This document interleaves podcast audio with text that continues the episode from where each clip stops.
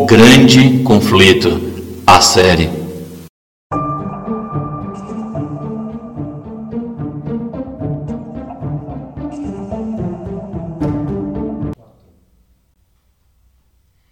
Galera, boa noite. É, estamos aqui mais uma vez nos encontrando com vocês para nós é, continuarmos estudando aqui o livro O Grande Conflito. Nós já iniciamos há aproximadamente é, duas semanas o estudo do livro da escritora norte-americana Ellen White, que tem como tema O Grande Conflito. E tem sido um prazer, uma alegria muito grande poder debater esse livro com os nossos amigos, com os nossos convidados aqui. E a gente fica mais feliz ainda porque você que nos ouve através do Spotify tem ouvido, tem participado, tem aprendido conosco acerca desse tema tão importante. O livro, como nós já vimos, trata de um conflito entre o bem e o mal. Conflito esse que não se iniciou aqui na Terra, que teve início lá no céu, é, quando um anjo, por nome Lúcifer, se rebelou contra Deus e contra a sua soberania e contra a sua lei. Esse grande conflito então desceu do céu e veio até a terra, se instalou aqui e a partir do momento que o homem errou, esse grande conflito ficou aqui e há uma guerra entre o bem e o mal, entre a verdade e a mentira, entre Cristo e Satanás. Nós estamos debatendo então aqui a história é, deste livro e esta história que eu citei aqui para vocês. Já tivemos aqui dois encontros e agora nós vamos para o terceiro encontro, que tem como tema aqui dentro dos capítulos é, trevas espirituais na igreja primitiva. É o, é o nosso tema aqui de hoje. Mas antes de eu continuar, eu quero apresentar aqui os nossos amigos, os nossos convidados é, de hoje que farão parte desse bate-papo. Eu vou começar aqui, vocês não estão vendo, né? Mas vou começar aqui à minha esquerda com o Marcos. Marcos, meu velho, como é que tá? Boa noite, tudo em paz, tudo tranquilo? Preparado para o encontro? A jornada de hoje é braba, meu velho. Braba, O assunto braba. hoje é complexo. É, muito feliz de estar aqui mais uma vez para a gente compartilhar né, sobre esse conhecimento, sobre esse livro muito interessante. Como você falou, o tema é brabo, mas também é muito interessante, né? Relaciona muito também com a nossa história, a nossa idade média ali, né? Um pouquinho desse contexto. Eu acho que tem muito a acrescentar na nossa vida hoje e espero que possa fazer muita diferença também na sua que nos escuta. Quero também apresentar aqui, né, né, o Douglas aqui, esse rapaz Perigoso. perigoso, bonito. Perigoso. Perigoso mais ou menos. ou Acaba tá animado, disse que vai, já, já tá preparando na igreja aí para pregar na cidade aqui próximo. Acaba da animação danada. É, tem que começar por um lugar, né? Pois é, vamos para mais um, mais um episódio, né? O terceiro episódio. Que a gente vai falar agora de trevas espirituais da igreja primitiva, não, pastor? É bem, bem complicado esse assunto, viu? A gente vai. Vai ser uma discussão boa, né, Silas? Ah, promete, promete. Agora eu vou apresentar meu pastorzão aqui. Pastor de Nailton, nosso Pastor convidado. de Nailton. Seja bem-vindo, pastor. Um prazer tê-lo aqui. Valeu, meninos. Olha, isso deixa a gente aqui animado, viu? Tratar de um assunto tão importante como esse. Eu acho que você que está aí do outro lado nos ouvindo, preste bastante atenção que pode sim ser o diferencial na sua vida espiritual, viu? É, eu quero só dizer o seguinte: é, nós estamos vivendo num mundo onde existe a presença de demônios, ok? Isso é um fato, não tem como a gente negar. É, se alguém disser assim, ah, eu não creio que existe, que existe demônios, eu posso lhe garantir que existe demônio porque eu já é, vivi experiências na minha vida, no meu ministério, com pessoas que foram possessas, ficaram possessas de espíritos maus e que agiram de maneira anormal para um ser humano, com forças físicas além do limite humano, com atitudes e, e- e situações que um ser humano na sua normalidade não teria capacidade de fazer, evidentemente. E então, como eu estava dizendo, nós estamos vivendo num mundo onde, onde existe presença de demônios. Agora tem um detalhe: os demônios não gostam do ser humano. Esse é o maior problema nosso. Verdade. Os demônios, eles não gostam do ser humano. Satanás, ele não gosta do ser humano. O, o- todo o objetivo de Satanás é destruir o ser humano.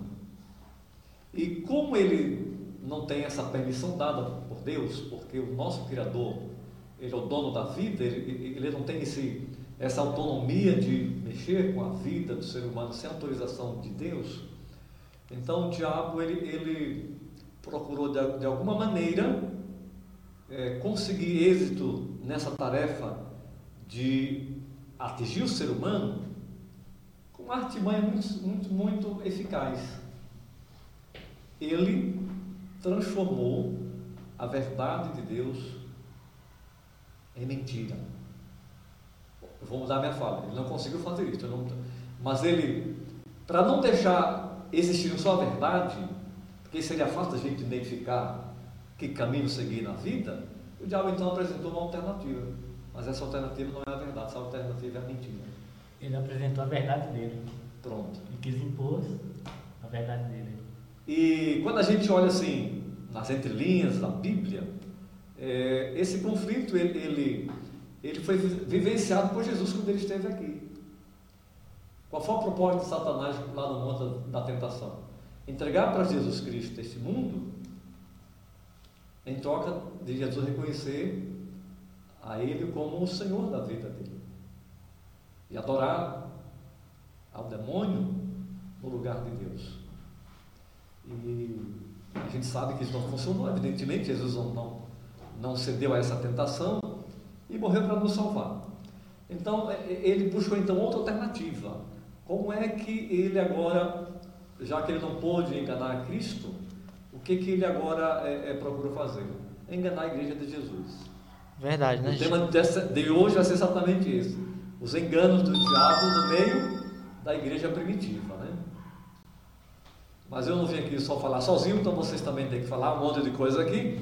Quero ouvir a opinião de vocês sobre esse tema: trevas espirituais na igreja primitiva. Vamos, que vai começar aí? Vamos lá. Lá, já começamos, já começamos, né? É, o assunto é polêmico e assim, dos nossos ouvintes aí, talvez a gente, alguém possa se sentir magoado, machucado com alguma coisa que a gente vai falar aqui, né? Vamos falar um pouco assim sobre a questão do catolicismo, como surgiu o período também da, da, da, da, da, da Idade Escura, Idade Média, onde é, houve trevas espirituais e a Igreja Católica ali na época, né, com os papas perseguiu, matou, fez muitas é, coisas erradas. Né? Então a gente vai tentar colocar um fundo histórico para que nós possamos ter uma compreensão do que realmente a Bíblia diz e o livro Ellen White fala sobre isso. Né? E eu quero começar aqui destacando é, um texto do apóstolo São Paulo, que está no livro de 1 Tessalonicenses, 2 Tessalonicenses 2, 3, 4 e 7, onde o apóstolo ele escreve é, o seguinte, daí a gente desenrola aqui o nosso é, bate-papo.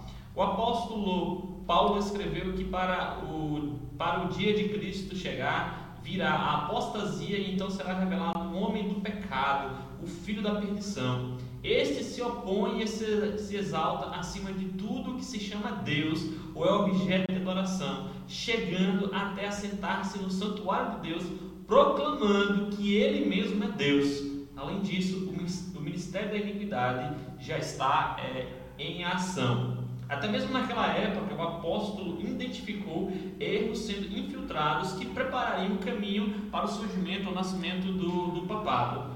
Pouco a pouco, o mistério da iniquidade realizou sua obra de engano. Os costumes do paganismo encontraram lugar dentro da igreja cristã, mas foram contidos por um tempo durante as intensas perseguições realizadas pelo paganismo.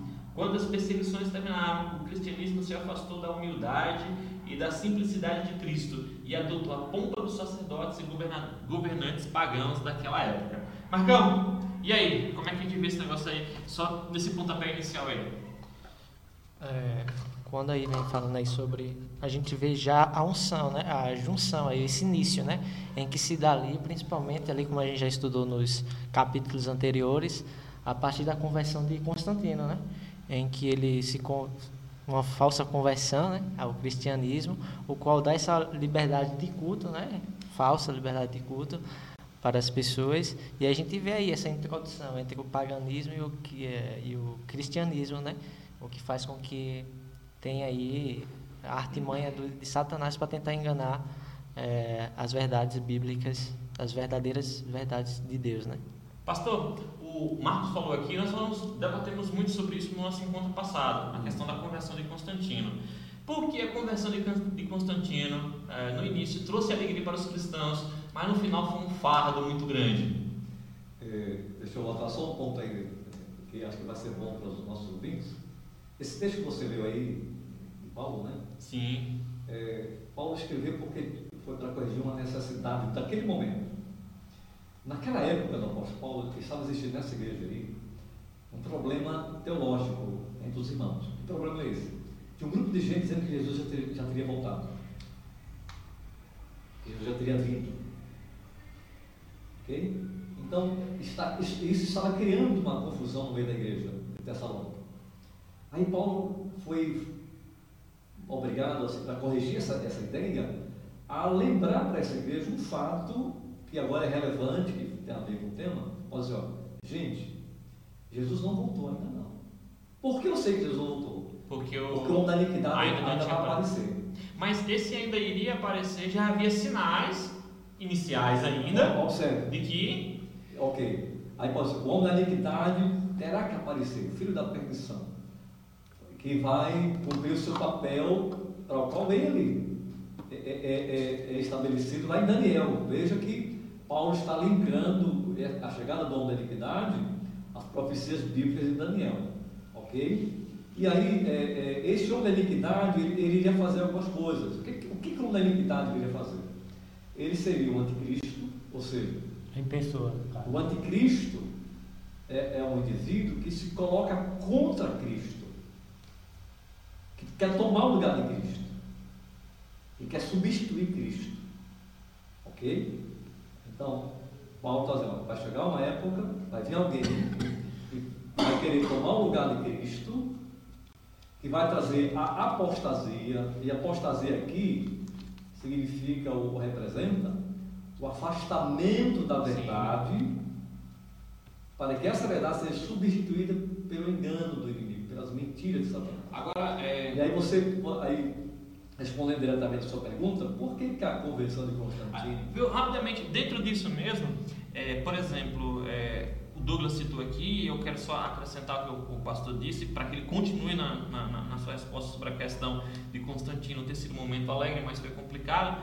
O fato de que é, não era necessariamente uma pessoa, o filho da perdição, mas uma, é, uma instituição. É, Um sistema. Um sistema. Um sistema não uma pessoa em si. Um sistema que seria, a- a- a- na, na, na fala de Paulo, na fala do apóstolo Paulo, Eu acredito que é um sistema que teria um representante.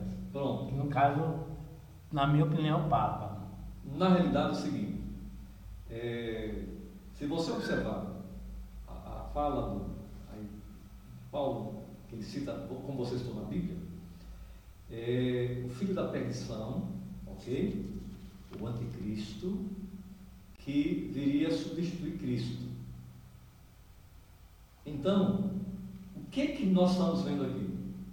Não pode ser um sistema político, porque a política não substitui Jesus. Em absoluto.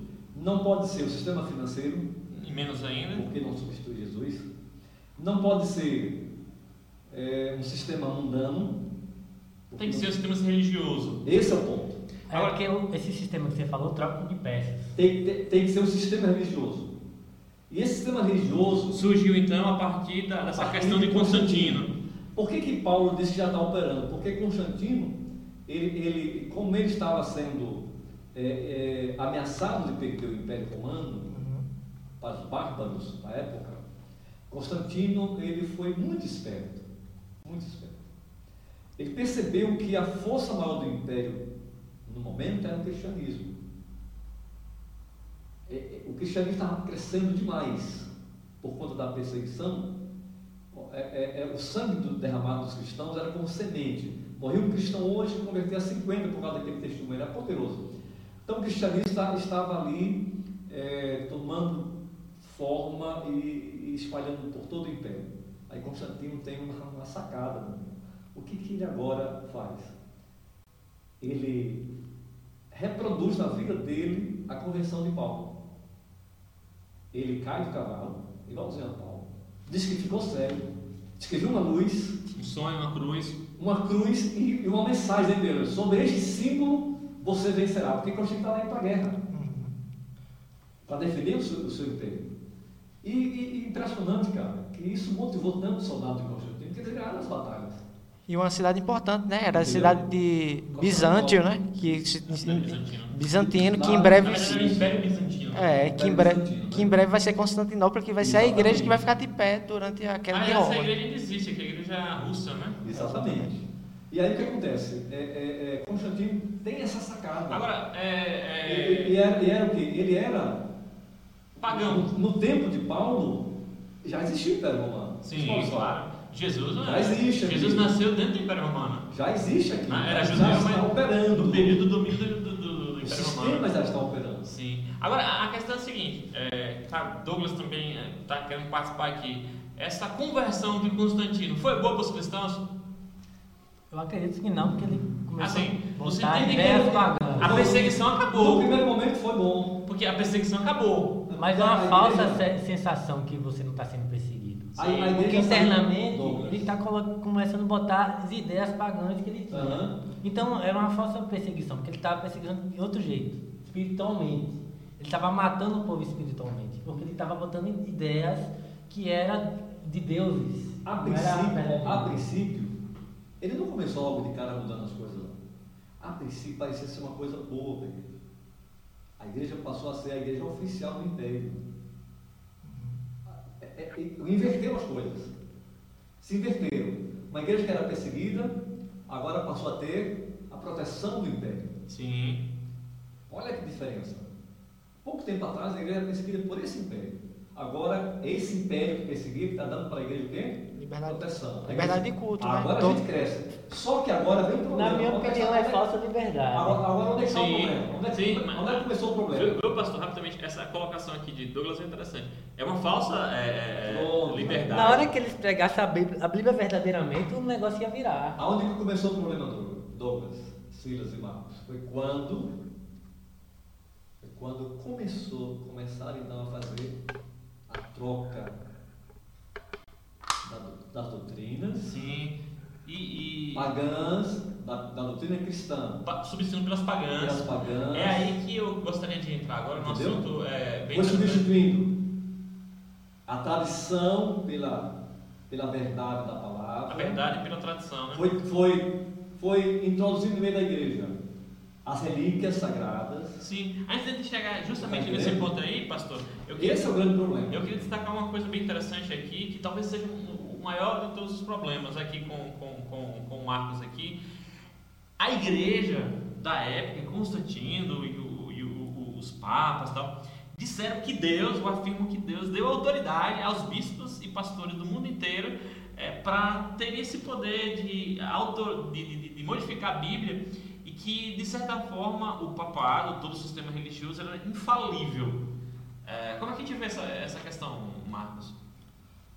Naquele tempo, né, eles queriam dar uma autoridade do Papa, principalmente como depor, né, é, tanto pastores como também imperadores, né, uma falsa, um poder que ele que o papado não tem, né, como que o, pastor ali bem falou, esse esse poder que o qual está dando para o Papa é exatamente por usurpação, né, tirando Cristo como cabeça da igreja e colocando o Papa como o detentor ali de toda a autoridade, né. Sim, essa é a grande questão. Quem é o cabeça da igreja nesse caso?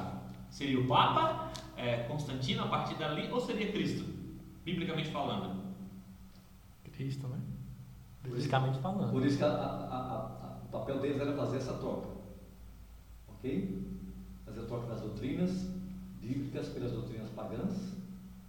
Fazer troca, a troca da, da salvação é, como sendo uma conquista humana através da, da penitência. Aí faziam longas penitências ou pagaria para a igreja grandes somas de dinheiro para comprar Sim, favor divino. Vamos, vamos ver isso nesse instante. É, existiu também o problema da, da, da introdução das imagens de escultura, ok? Mas isso foi um processo, meninos, que levou, levou tempo. Não foi, por exemplo, assim, é, Constantino, quando ele faz essa transição de, de trazer a igreja cristã para dentro do império e põe a igreja cristã como a igreja oficial do império dele, ok? O que, que Constantino começa a fazer? Ele começa para poder dar validade a, a essas, essas alterações, ele começa então a, a- a realizar concílios, concílio de Niceia, é, onde esses concílios eles tomavam voto dos demais líderes religiosos na época e ia defender seu ponto de vista, ia defender suas ideias para tornar essas ideias como sendo a ideia prevalecente do momento, do concílio para frente. Até o, até o, até o ano 300, é, os cristãos tinham Jesus Cristo como centro principal da igreja. Como Ele era cabeça, o cabeça da igreja. A igreja era fundamentada sobre o alicerce do- dos apóstolos, mas Cristo, Cristo era a pedra pedra. e, Vamos lá. e ele era, ele era e é, na verdade, né, o centro principal da, da igreja, a pessoa principal da, da, da igreja. Só que quando Constantino ele é, torna-se é, é, cristão, vamos, vamos colocar aqui um cristão Ele, entre ele assume o comando da. ele assume o comando da igreja e não apenas ele assume o comando da igreja, mas ele substitui a autoridade. Mesmo Na, na, na verdade, ele, ele foi, ele foi assim, extremamente habilidoso, Silas, porque ele não, ele não se tornou um líder religioso. sim, Ele era rei. Mas ele agora começou a dar poder ao bispo romano. Ele começou a, a- como se fosse uma, uma espécie de patrono, né, de, de protetor do bispo de Roma, para que o bispo de Roma começasse a ter uma influência maior que os demais, demais bispos da época.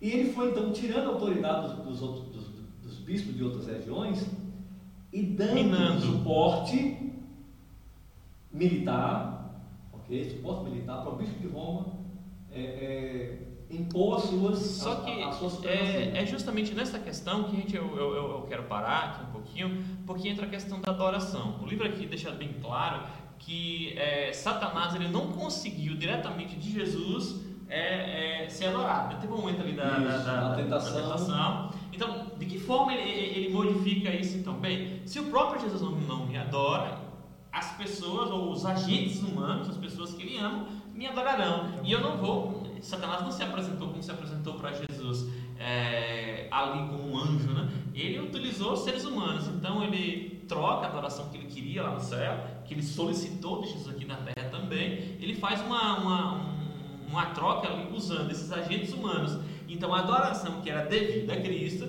essa adoração passou a ser agora devida a- ao imperador, devida aos bispos, aos padres, aos pastores. E para os primeiros cristãos, isso parecia extremamente absurdo. Porque é, não parecia, era extremamente absurdo. qual foi, Silas, a primeira instituição que, que Constantino modificou? Const- o- A questão do sábado, né? Pronto. A gente vai ver A, a, a adoração tem esse viés. é, no, no- dia 7 Tem de esse março. viés aí. Só que antes disso daí, pastor, há uma coisa bem interessante aqui é a seguinte: a partir disso, a igreja, no caso a igreja da época, a igreja católica romana, Não, part- não tinha igreja católica na época. Essa Não. não tinha igreja católica. é assim, a igreja católica da época romana. Não era também católica na época. Não, o jeito de nós falarmos. Ah, sim. Aí, o que acontece? A É igreja, só fazendo uma menção aqui o seguinte: historicamente, a igreja na verdade ela passou a, a a partir, igreja passou a ser católica apostólica romana a partir do ano 600, lá naquela região. a partir do, do sexto século, ou seja, do Anos 600. século. Oficialmente, Quando, oficialmente, o bispo de Roma assume essa supremacia no ano 364. Sim, mas E eu, aí é o ano 321, nós É, o- 321, é. o- o que eu quero- 40 anos antes disso aqui. O que eu quero destacar aqui, o que eu acho importante aqui é o seguinte: no caso, a, a usa igreja assim como título, né? Aham. É, a igreja católica romana acusa nós, cristãos, evangélicos, de termos deliberadamente Desviado- abandonado a igreja. da verdade. Sim, essa que é a questão, entendeu? Ela, ela Quando afirma. realidade foram eles que desviaram Ela da verdade. afirma- verdade como- criadas por ele. Sim, isso que é a questão. Eles afirmam, no caso, é, a igreja, desde a época, afirma que somos nós, na verdade, que abandonamos a igreja verdadeira. É, só que isso precisa ser destacado, né? A, a fé de uma. é, que foi. é, na verdade, eles que se afastaram da verdadeira fé que foi confiada a gente. Isso daí que, que é interessante falar, porque no momento ali atrás, quando a gente vê que eles não conseguiram, através da perseguição, através da força, como o pastor falou ali, que quanto mais ele matava, mais surgia cristão, Sim, sim. ele viu que aquilo ali já não era eficiente. Então, essa falsa liberdade de culto também, de certa forma, o que vocês acham? Eu acredito que deu certa eh, zona de conforto para as pessoas escolher aonde quer seguir. A verdade ou introduzir também o paganismo. Só que aí tem uma questão na- na- nessa coisa toda, é o seguinte, por exemplo, eles perseguiam, né? Até o período de Constantino ali, a igreja, a igreja de Os Cristo, perseguiam perseguia os cristãos. né? Havia um- um- uma, uma perseguição rela- relacionada ao cristão. A partir do momento que Constantino se converte, essa mudança é, não há mais perseguição. Só que aí acontece uma, uma coisa que para o cristão foi ruim. Não há mais perseguição, mas também não há mais Bíblias. Mas aqui está a É aqui está um fato importante, né? Que ele fala, durante séculos a Bíblia foi proibida. Proibida. Então por que ele Bíblia queria proibir a mão dos clérigos. Isso. Aí a Bíblia Ficava só na mão dos clérigos, dos padres, dos bispos, dos pastores. Então eles criavam doutrinas a seu bel prazer, entendeu? Eles diziam para a população: é assim, é assim. Os primeiros cristãos que tiveram contato com a Bíblia não eram enganados. Mas as pessoas que iam nascendo já nasciam com aquela tradição e influência católica. Me permita acrescentar aqui a, Sim. nessa, nessa sua fala a, a- uma questão muito importante que a gente tem que levar em consideração. ok? Na realidade, quando Constantino começou o processo de mudança das doutrinas bíblicas, do dia de guarda, eh, do sistema de adoração, de Cristo como sendo substituído pelo, pelos padres e bispos da igreja. Quando Constantino começou a, a- a fazer isso, os verdadeiros cristãos se levantaram contra. Sim. Aí, eles não aderiram a essa ideia. Eles não aceitaram deixar de guardar o sábado. O sábado foi sempre guardado. Até o ano 300, até, até o Nos três primeiros séculos, dia o sábado era guardado. É, é 7 de março de, de 321. 321, não existia nenhuma lei decretando a guarda do domingo no lugar do sábado. Faz essa, a Constantino faz essa mudança. É, é, é dali para frente, a- o, o domingo vai ser tratado agora como dia de guarda, no ano 364, quando a igreja de Roma, é, ela, ela agora ela se organiza como hoje é, ok? Ba- Baseado em, em- em questões que é, há historiadores que dizem que a igreja na época forjou documentos, longe de escrever, de falsificar documentos, para dizer que o domingo era guardado desde a ressurreição de Cristo. Sim. Na verdade, não, não existe nenhum documento ou nenhuma coisa. citação bíblica enaltecendo o domingo como dia guarda. O que guarda, confirme ou reforce- da ressurreição. Que confirme ou reforce esse pensamento. Porque a ideia de guardar o domingo é para dizer que é o dia da celebração da ressurreição de Jesus. Mas para eles terem um argumento convincente, teria que ter um fato histórico, ou seja, documentos eh, eh, Eu- escritos para atestar e A gente- essa ideia. Não a gente- tinha, isso aqui, eles falsificaram. A gente vai falar um pouquinho sobre isso daí, só que assim, antes de nós aprofundarmos mais um pouquinho, eu, eu gostaria de destacar algumas questões aqui. A primeira, a proibição da, da, da Bíblia, a Bíblia já não era mais, é, não estava à disposição livremente. livremente. Aí, Daniel, capítulo 7, 25, ele diz o seguinte, né, que ele cuidaria, resumidamente aqui, é, cuidaria de mudar os tempos e as leis. E algumas coisas começaram a ser mudadas, né? A primeira delas, na verdade, além da questão do sábado, a gente viu que foi a questão, não é isso, Douglas, da, é, do culto às imagens, né? É, passou a ser introduzido é, É. também. A partir do momento que o Constantino entrou, a- começou a ser introduzido várias coisas pagãs. Então a, a Virgem Maria, a, as- a imagem, a missa, Sim. várias, várias coisas que começaram a ser introduzidas, né?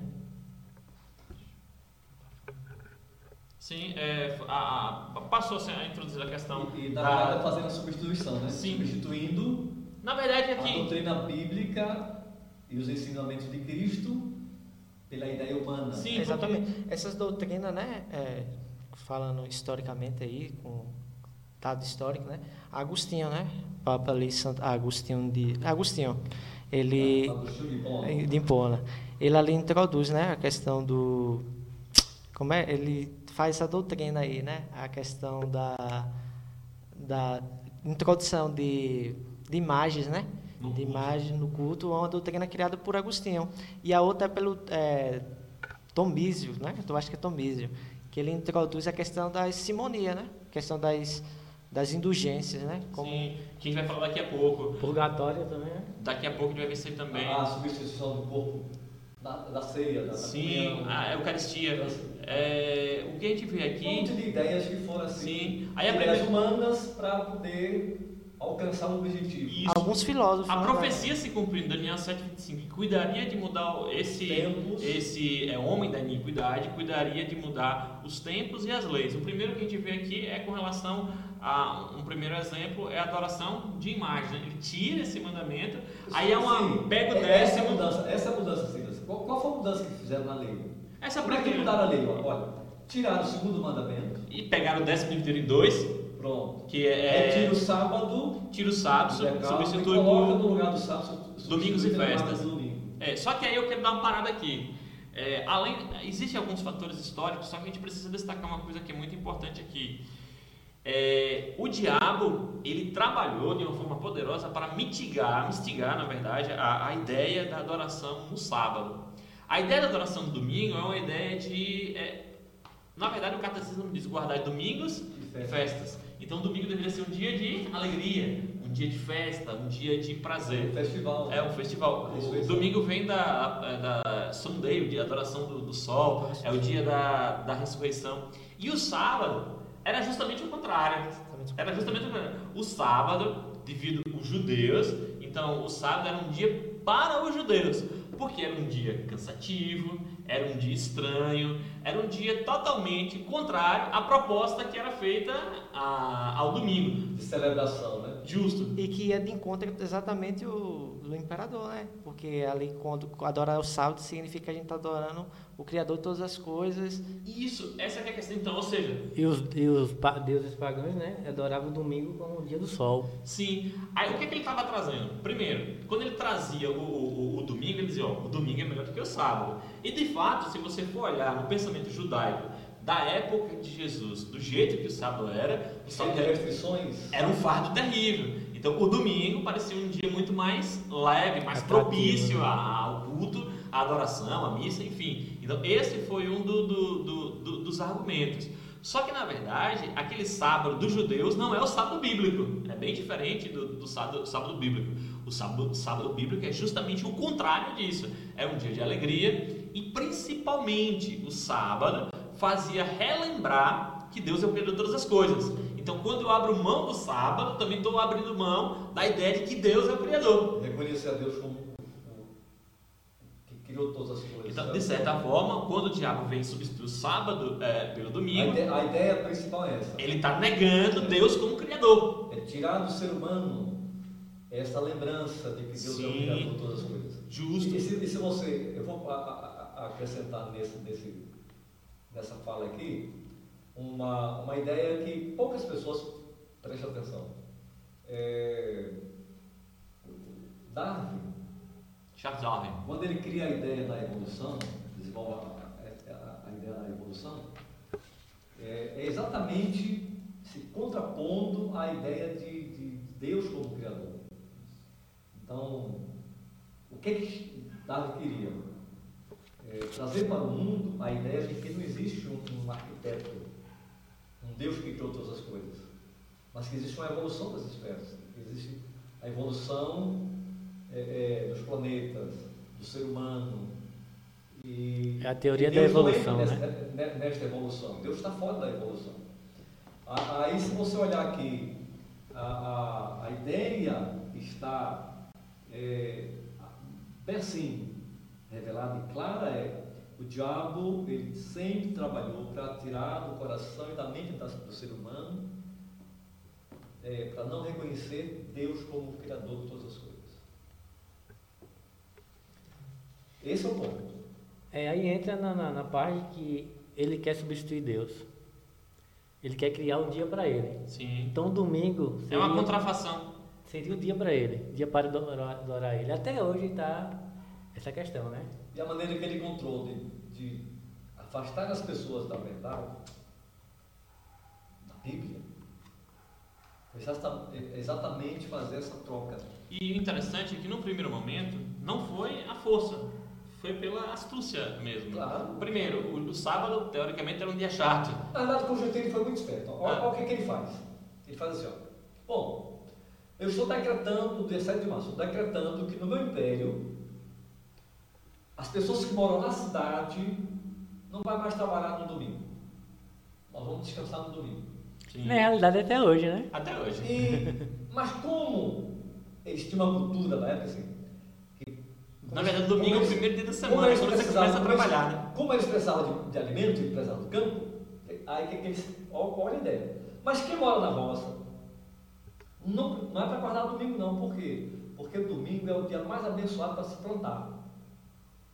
Então, você que era um agricultor, você queria produzir mais, tinha uma, uma ideia, era vendida a ideia de que se você semeasse no dia de domingo, você ia render mais que se semeasse na segunda-feira, na terça na quarta-feira. Olha que bicho inteligente. E ele traz, ele vai introduzindo aos poucos. Essa mudança foi, já foi muito esperto. Ele foi fazendo a mudança do dia de guarda aos poucos. Começou pelas cidades, ok? Isso, isso em 321. E aí, quando a igreja, quando o bispo de Roma assume de fato a supremacia, Ano 600. no ano 364, é que ele faz o catecismo, aí já coloca o domingo agora como, como porque Constantino não, não, não é, é, é, criou uma lei para celebrar o domingo em memória da ressurreição de Cristo. Sim. Ele criou para guardar o venerável Deus do Sol. É.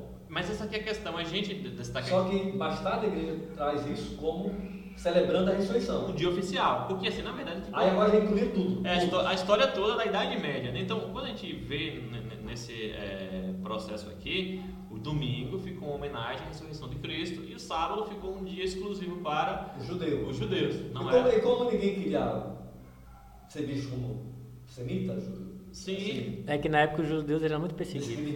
Desde a época da diáspora, né? Nos anos e tal, 70. E, e- e- que ninguém queria ser vinculado a eles.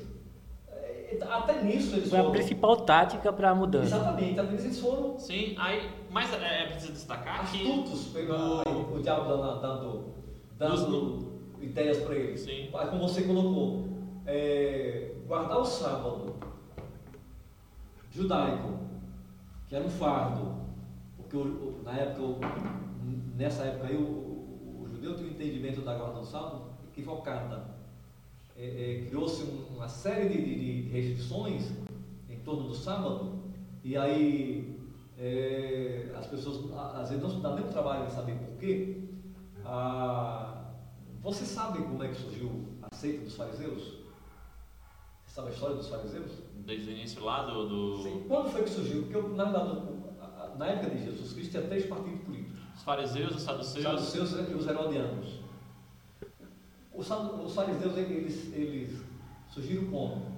Foi, foi mais ou menos no ano 150 anos. Foi no período de Judas Macabeus, É, né? mais ou menos 150 anos antes do nascimento de Jesus. Um grupo de, de- de judeus piedosos, estudando a história de Israel, antes deles, eles descobriram uma coisa muito interessante. Toda vez que Israel, como nação, quebrava os princípios da lei de Deus, Deus retirava sua proteção, eles eram invadidos por outros povos. E eles eram levados à escravidão. E qual foi a ideia que eles tiveram? Sabe de uma coisa? Que tal a gente criar uma proteção para a lei? Tá aqui. Antes da pessoa quebrar o mandamento, ele vai ter que quebrar essa proteção. E aí eles pegaram, aí foi criando um- um- um- uma, uma proteção para preservar a lei de Deus, os dez mandamentos, e transformaram a lei em 613 mandamentos. Sim. É, uma parte é, do que podia fazer e outra parte do que não Pronto. podia Antes fazer. de você quebrar o mandamento, você vai ter que quebrar as restrições que eram impostas em torno da proteção do mandamento. E só com relação ao sábado tem 54 restrições. Você não podia nem cuspir. É, exatamente. Em Que era o judeu, né? Até hoje os judeus. ortodoxos, né? Você não podia andar um quilômetro. Eles não podem tomar banho, um Você tá monte de coisa. Você, você lendo a Bíblia sobre o mandamento do sábado, você não encontra nenhuma dessas restrições em relação ao sábado. Você não encontra, diz, olha, não pode tomar banho, não pode andar, não pode não sei o quê. Só que aí, meu pastor, resumindo aqui, essas são restrições de um grupo de pessoas, no caso dos judaizantes. Pronto. Não era o sábado bíblico. Não é, e também não era o sábado da- dos cristãos. Sim, então quando você cristã. faz um, uma- um comparativo que os cristãos veio o domingo é, sendo introduzido como um dia de festa, um dia que é, rememorava o- a ressurreição de Jesus, para eles foi algo aparentemente interessante, entendeu? Silas, imagine só, para um trabalhador que era guardador do sábado, ele descansava no sábado. E agora vem o Império e decreta que ele tem que descansar, descansar também no domingo. Para ele seria complicado. Dois dias não, sem trabalhar. Dois, dois dias de descanso, cara. complicado. maravilhoso. Não era complicado, era bom a princípio. Só que, que com o passar do tempo, qual foi a ideia? Que guardar o sábado era ser judeu, não cristão. Sim. Esse foi o problema. E aí, o- aí o que acontece? O que, o que que vem logo em seguida, mais na frente? Vem agora para esses cristãos fiéis à Bíblia, eram guardadores do sábado, que não aceitaram guardar o domingo, não fizeram essa substituição. O que que aconteceu com eles? Aí, aí começou então a perseguição. Voltaram a ser perseguidos. Opressão, né? Aí começou então uma outra perseguição. De cristão perseguindo cristão. É. Agora, agora não era mais o império perseguindo É cristão. porque por isso, na Não era verdade, mais pagão perseguindo cristão. Era cristão por isso que os cristãos fizeram muita maldade. Aí entra uma, uma questão que eu só preciso destacar aqui. é, foram mais de 300 anos em que os cristãos guardavam o sábado. A partir do ano é, 321, 7 de março do, do ano, do ano 321, dia 7 de março do ano domingo aparece em 321, cena. então o, o domingo começou a ser introduzido.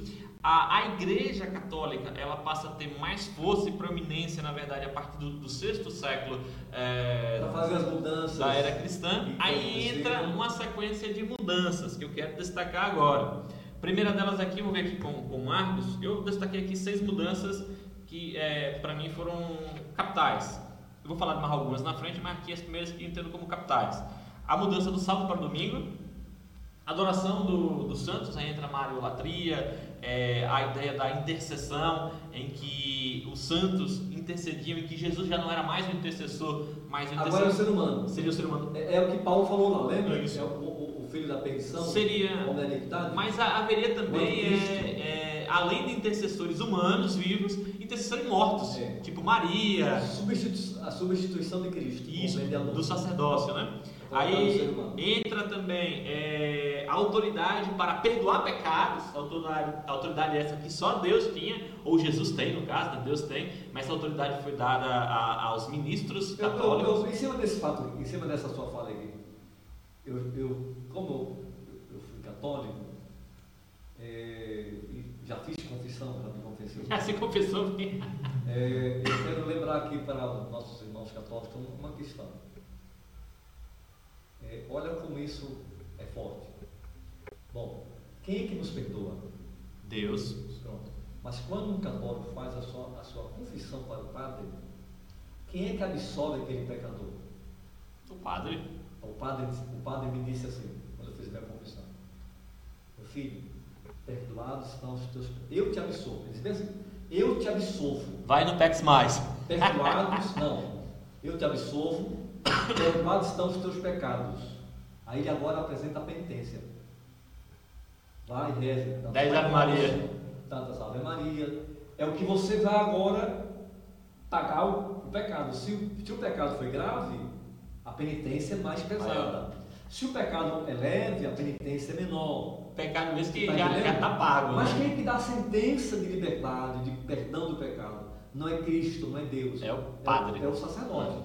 E isso é tomar o lugar de Cristo, é o que Paulo estava dizendo. Sim, sim. Aí continuando aqui, é, quatro, a, a questão das indulgências, que a gente, vai, a gente vai destacando ponto por ponto daqui a Que pouco. foi, que né? foi a sacada Financeira. A igreja cresceu muito, né? Muito poderosa. É, é, a questão do purgatório também, porque você tinha que pagar para acabar sair do purgatório.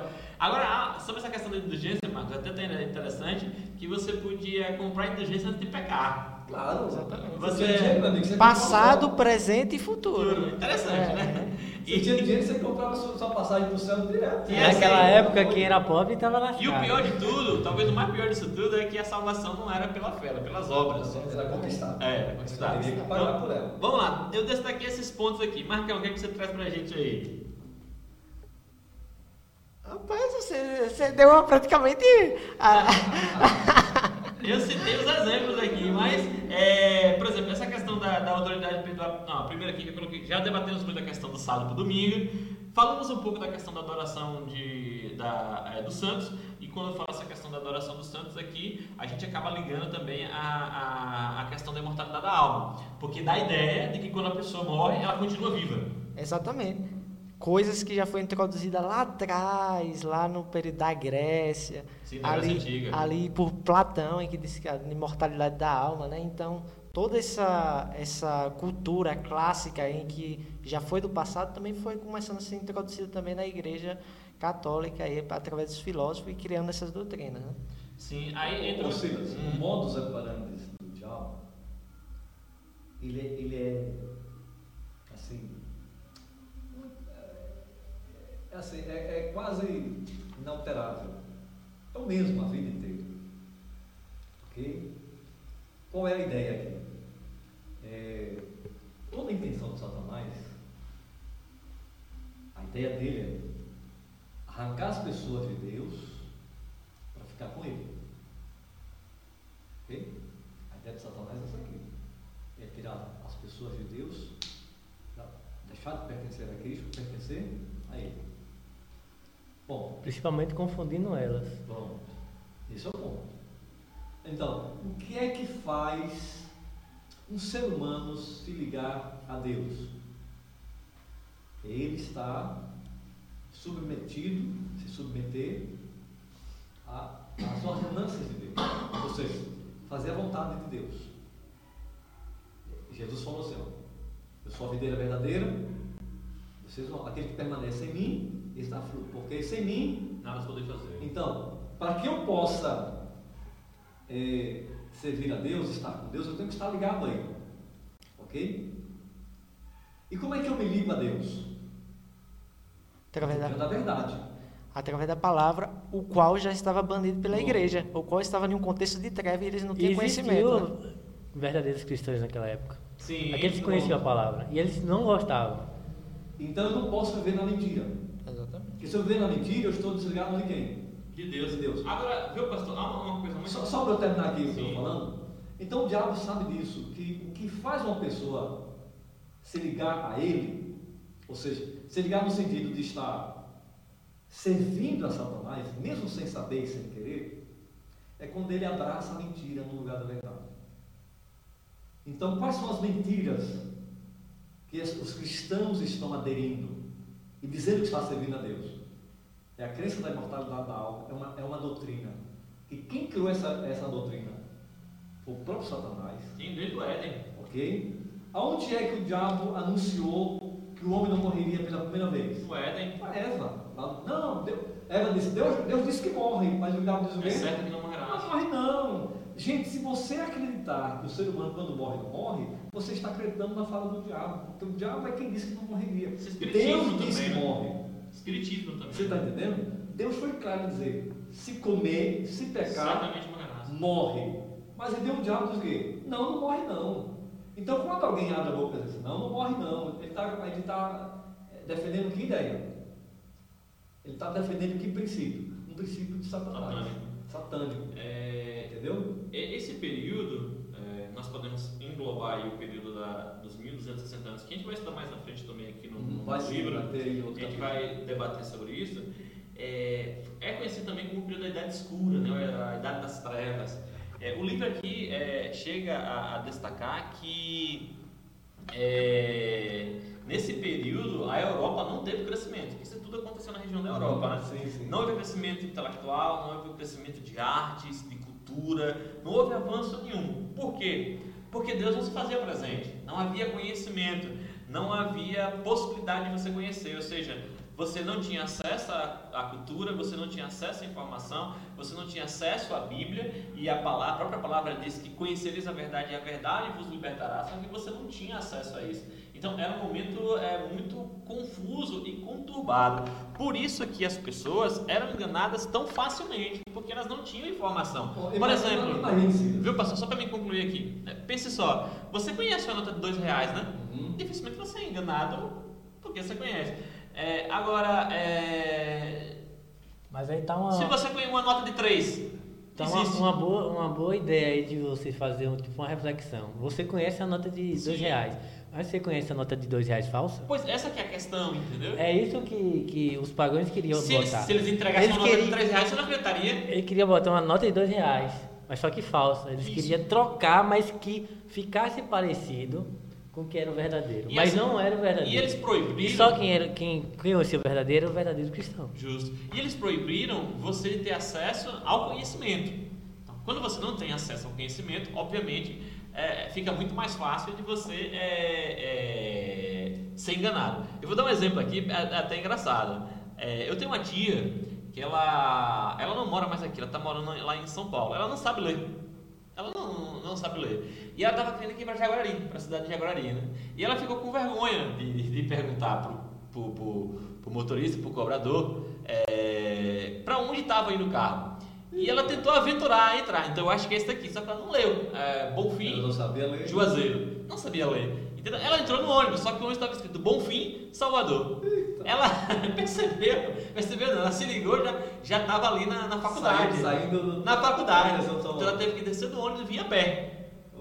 Simplesmente porque não tinha a informação. Se a informação não chegava, ela não tem conhecimento, obviamente, E não quis perguntar Não quis Não quis buscar informação. buscar informação, ela seria é, enganada. Então, era o que acontecia. Não havia informação. Por exemplo, a questão da indulgência. Qual era o objetivo da indulgência?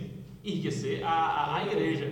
Se eu pecasse, se eu fosse pecar, ou o pecado fosse do passado, eu podia comprar uma indulgência, seja lá qual for o preço, estava pago. A salvação estava garantida. Estava garantida. E se outros problemas também. Na, na, na realidade, Cida, sabe? É porque eles falam que a salvação tinha preço. Sim. E Mas além a disso, salvação tem valor. eles pegaram Porque também essa era a ideia, cara. A igreja, ela, a, a ideia da igreja era, era acumular riqueza. Sim. Era, era, era ter posse, dinheiro. Eles vendiam objetos sagrados, eles vendiam a fralda de Jesus, vendiam os ossos que Jesus, do jumento em que Jesus andou, pedaços da cruz, eles vendiam o que mais? Isso não é antigo não, até hoje existe. viu? Pano, eles vendiam é, como é que o pano que limpou o suor de Jesus. Mas é por isso que eles retiraram a Bíblia do Era povo. dinheiro demais, os Porque caras agora o, o clero, o líder religioso, tinha o poder da manipulação.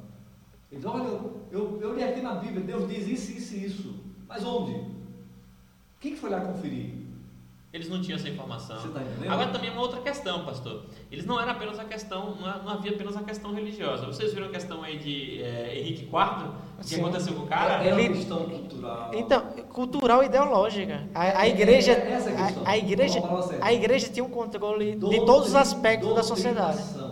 eram senhores feudais, praticamente. Então, o que acontecia? É, se um rei ou imperador se rebelasse contra o Papa e ele Sistema- excomungasse, sistema da igreja. é, é, o cara teve que andar o inverno todinho, né? ficou três dias sem, sem roupa, esperando ser atendido pelo Papa. Do frio, do do frio, inverno, gelado. Na neve, Então, nevando. Foi destronado, né? Ele tinha uma autoridade tremenda, entendeu? E sem informação, a gente vai ver no- nos capítulos posteriores que essa informação chegou e a gente vai descobrir o que aconteceu, né? Mas sem essa informação, era muito fácil enganar, entendeu? Exatamente. Não é um contexto assim tão simples, é um contexto complicado. Sim, sim. A sociedade se encontrava totalmente sem conhecimento Na de verdade, o que o Papa dizia era Era a lei, assim, é. era a regra, era aquilo. É uma entidade divina, porque ele se autodizia infalível, se dizia a entidade é, é, principal, ele se dizia o próprio é, representante de Cristo De na Deus, terra, na terra. de Deus, que a igreja era perfeita. Ele chegou a dizer que a igreja não errava e nem erraria. O papado estava sub- substituindo Jesus Cristo Sim. na função de, de Salvador Mediador. e de mediador. Mediador. Ou seja, a- a- o, o- o- o- o cabeça da igreja teria a autoridade dada pela igreja para abrir o céu para qualquer ser humano ou para fechar o céu para qualquer ser humano. Você está entendendo? Então isso é complicado, cara. Sim. É- Então, é- é- é- somando a tudo isso, imagine agora a ideia. Olha, olha só. Olha, existe, existe um problema sério aqui, viu? Todo mundo vai ter que resolver esse problema. Qual o problema? Quando você morrer, a sua alma, se você não estiver preparado para ir direto para o céu, você vai para o inferno. Eles tinham outra doutrina. Pronto. Aí um, um dos eles tem uma sacadazinha. Isso aqui está assombrando, isso aqui está me dando discussão. Vamos fazer o seguinte, vamos criar um sistema melhorzinho um pouquinho. Mas se você não foi nem ruim para ser mandado para o inferno, nem bom para ir para o céu, existe uma terceira opção. Você, vai, você não vai nem para o inferno e nem para o céu, você vai para o purgatório. Vai para o lugar onde as almas são Purificadas. é, é, é, Não. O pecado é expurgado. sofrer, tem que pagar o pecado, tem que sofrer, tem que queimar por esse pecado, mas não é, aí não é É a purificação, Não é a purificação, é a purificação. Agora, detalhe. Tem um detalhezinho. Rapaz, eu, eu no Se começo a eu sua família. caí nessa doutrina também, viu? Se a sua família pagar para a igreja, para o sacerdote interceder, e se você pagar a penitência para os santos interceder por esta alma, chegar um momento que ele vai ser libertado do purgatório vai para o céu. Sim. Aí a.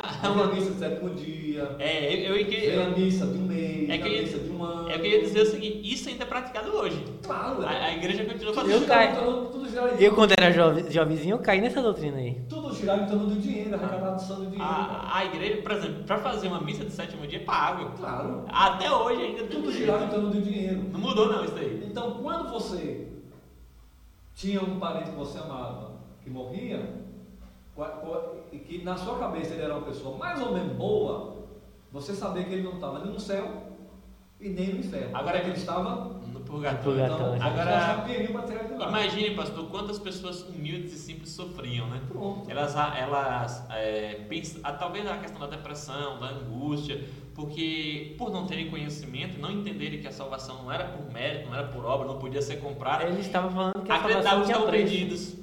Não, e eles estavam perdidos, porque não tinham como pagar, não tinham como conseguir. É, realmente era muito triste, era A, a ideia, a ideia da época é Trevas. o pobre não tinha. não, não tinha salvação. Ah, Dá pra ver que hoje a gente é pri- massa- privilegiado, né? Porque a gente tem a Bíblia aqui, ó. É, verdade. E lá E na no- época não tinha pra, pra consultar. Indo para o final aqui, a gente viu que tudo, viu que tudo isso daí, é, nosso bate-papo aqui tá legal, mas infelizmente ele tem que acabar, né? É, a gente viu aí. Quando o negócio é bom, passa rápido, né? A gente viu aí todas essas mudanças aí que aconteceu, promovidas aí pelo bispo de Roma, né, pelo catolicismo, a partir do momento da conversão de Constantino. A gente viu todas essas mudanças e mudanças dramáticas. Mesmo assim, ainda permanecia, mesmo com todas as dificuldades, a gente vai ver aqui no próximo capítulo, vamos falar sobre os valdenses, é, permanecia um grupo de pessoas é, fiéis, que permaneceram fiéis, é, e a palavra de Deus ela foi mantida ali. Graças a Deus, graças a Deus. É, é, é, na verdade é o seguinte. Deus ele não quer pego de surpresa. Deus ele não quer surpreender, ok? Então ele sempre tem os seus planos. Já estava, você citou Daniel, né? Daniel 7 lá.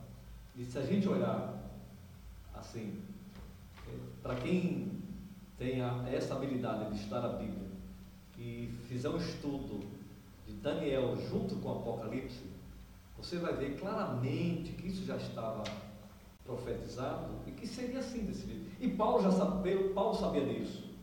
Paulo anunciou que viria o homem da perdição, o filho da apostasia e etc. E, e você sabe o que é surpreendente? É, quando João tem a visão do Apocalipse, no capítulo 12 do Apocalipse, João vê uma cena que eu acho interessante. João olha em visão e vê uma mulher vestida do sol, grávida para dar luz um filho. E João vê em cena o dragão, que vai de encontro à mulher para perseguir a mulher e destruir o filho que a mulher estava para dar luz. O filho é arrebatado para Deus, nasce arrebatado para Deus, mas o dragão continua perseguindo a mulher. A mulher foge para o deserto. Deus dá asa para a mulher, a mulher foge para o deserto. É impressionante quando a gente olha esse capítulo. Não diz o que aconteceu com a mulher no deserto. Parece que a cena ela, ela não termina. O que foi que aconteceu com a mulher? Lá no, é, no capítulo 12 não diz. Só diz que a mulher fugiu para o deserto. Você falou 1260 anos de supremacia, né? Vamos estudar isso nos próximos. É, é, foi o período que a mulher fugiu para o deserto, mas a Bíblia não retorna mais para a mulher. A mulher não aparece mais. Você já prestou atenção? No Apocalipse a mulher não aparece mais. Ela retorna só no capítulo 17, só que ela retorna agora com uma, uma mulher vestida de vermelho, de escarlate, né? Pronto. É isso que é o problema. É quando é, é, João vê a, a, mulher que foge para o deserto, etc. O diabo, que é o dragão, usando o Império Romano, Nas suas duas fases. Só que nesse caso aí duas já, fases. já é Roma papal, né?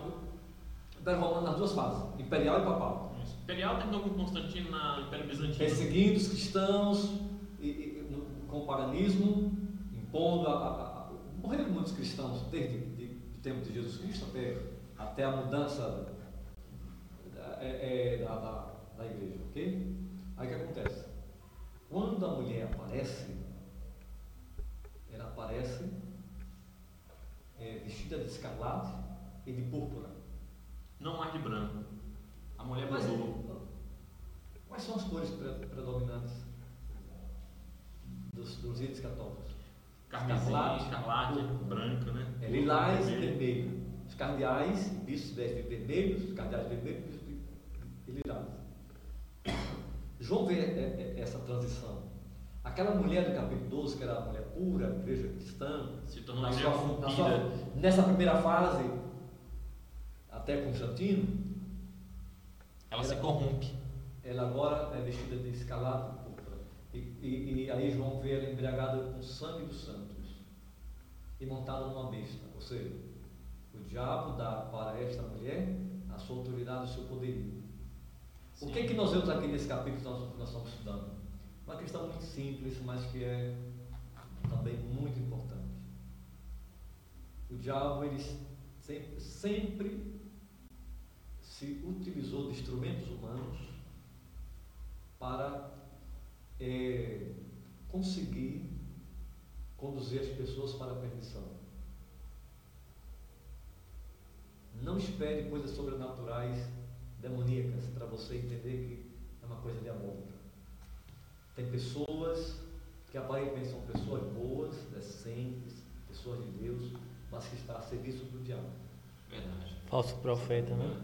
Eu vou. Então o diabo sempre está usando agentes humanos para alcançar seu objetivo. Qual é o objetivo dele? Conduzir o maior número de pessoas à perdição. Verdade. É, eu vou agora aqui levar vocês para as considerações finais. É, Marcão, traga pra gente aí suas considerações finais pra gente ir aqui pro encerramento do nosso encontro de hoje, do nosso bate-papo. aqui. Passou do tempo, foi? Não, tá dando tempo. Ah, sim. As minhas considerações que eu trago é estuda a Bíblia. Eu acho que nós temos esse privilégio hoje, né? A né? De estudar a Bíblia e ela é o é o nosso guia, né? Que indica exatamente o que fazer, né? Quando a gente vê aí um contexto aí, a gente vê que essa Bíblia era escondida para que as, as pessoas não pudessem conhecer os pecados delas. Hoje nós temos a oportunidade de conhecer Cristo através da Bíblia, se arrepender dos nossos pecados e seguir a forma qual Ele quer que a gente siga, né? É o privilégio que a gente tem hoje aí, né? A gente tem o privilégio de ter a Bíblia na nossa mão. A gente pode ir, ir na livraria e comprar. Naquela época não tinha. Hoje você tem Bíblia toda direita, né? você ganha. É, Então, exatamente, é só enfatizar o que o Marcão falou. Hoje você tem um privilégio, talvez amanhã você não tenha. vamos falar sobre isso mais rápido. Apocalipse fala isso. Vamos ver. Que vamos ser perseguidos novamente e vão tirar, um, tirar o nosso, nosso bem ma- maior precioso, que é conhecimento e a palavra. Isso, Então, essas são suas considerações finais? Só isso. E, e o que você está dizendo, Douglas, é, é, assim, muito importante para nossos ouvintes levarem em consideração. É o seguinte, é, o Marcos falou para a gente estudar a Bíblia, né? Gente, acumule conhecimento das coisas de Deus. Formação. Vá por você mesmo, não pare de acreditar em, no que as pessoas dizem. E se não estiver dizendo para você a verdade, e aí? Ah, porque fulano de tal falou. Não, porque. Ah, lá sabe. Pai, vá ver com seus próprios olhos. Vai tirar a prova dos nomes. Pega a Bíblia, confira. Gente, eu, não, eu já li a Bíblia toda algumas vezes. Vá ver se o que nós estamos Ok. dizendo aqui é verdade, se está na Bíblia. Eu não- ainda não encontrei, Silas, Douglas e Marcos, na Bíblia, nenhum texto dizendo assim: olha, você tem que entender a Bíblia. Ninguém vai entender a Bíblia. A Bíblia, se o ser humano entendesse a Bíblia, a gente estaria rebaixando a Bíblia a, a, a, a, um livro meramente humano. A Bíblia está além do nosso entendimento. A gente não entende a Bíblia. mas a gente, assim, todos nós precisamos aceitar o que a Bíblia diz. Aceitar aquilo que está na Bíblia.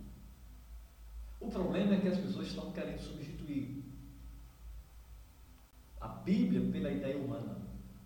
Por exemplo, eu- se tiver algum evangélico nos ouvindo, eu vou lançar um desafio para nossos irmãos evangélicos e para nossos irmãos católicos. Onde é que a, você vai encontrar na Bíblia ela mandando guardar o sábado? Isso é um fato. Está lá na Bíblia. Você diz, "Ah, não, não, a Bíblia não manda guardar sábado. Isso aqui, você- quem fala isso é um, um- grande ignorante. Porque a Bíblia manda guardar o sábado. O meu desafio é você encontrar nessa mesma Bíblia que manda guardar o sábado, essa mesma Bíblia mandando dizer para não guardar mais o sábado. Porque acho que Deus, ele seria honesto o suficiente para dizer assim, olha, isso aqui valia, isso aqui não vale mais. Ele não deu ordem para ele guardar o sábado. Ele seria honesto o suficiente para vir e dizer, não é para mais guardar sábado. Ok? Mas Deus se cala sobre esse assunto. É, aí alguém argumenta assim, ah, aí Jesus não falou do sábado. No Novo Testamento não fala do sábado. Gente, todas as pessoas da, da época de Jesus Cristo, lá em Jerusalém, em Israel, guardavam o sábado, praticavam o mandamento da guarda do sábado. Cristo tinha falado de uma coisa que eles já faziam? Não, vocês já estavam fazendo. Mas você encontra Jesus Cristo falando de adultério, de roubo, de idolatria. Encontra ou não encontra? Sim, Por quê? Porque eles faziam essas coisas erradas. verdade. Agora, o que eles faziam de certo? Se alguém está fazendo o certo, você vai dizer para a pessoa que ele tem que fazer o certo? Não. Continue Ok? fazendo. Vamos lá. Então, por isso que, por isso que quando o Tiago fala, por isso que os apóstolos lá em, em Atos 20, quando eles recomendam para os cristãos gentios serem aceitos pela comunidade judaica cristã, ele diz assim, olha, vamos dizer para eles abster de, de, de coisas sacrificadas aos ídolos, é, de relações sexuais ilícitas, porque o sábado já tem quem prega para eles todo sábado nas, sinagogas. Gera uma prática. Isso era comum para eles, os cristãos. Já tinham a, a, a guarda do sábado, e quem pregava no sábado sempre precisava mencionar, sempre precisava falar do sábado, porque era um, era um costume que eles tinham. Você está entendendo? Agora, o que eles não praticavam tem que ser tratado desse assunto. Então, eu digo o seguinte, você que está nos ouvindo, vá ver com seus próprios olhos. Pega a Bíblia.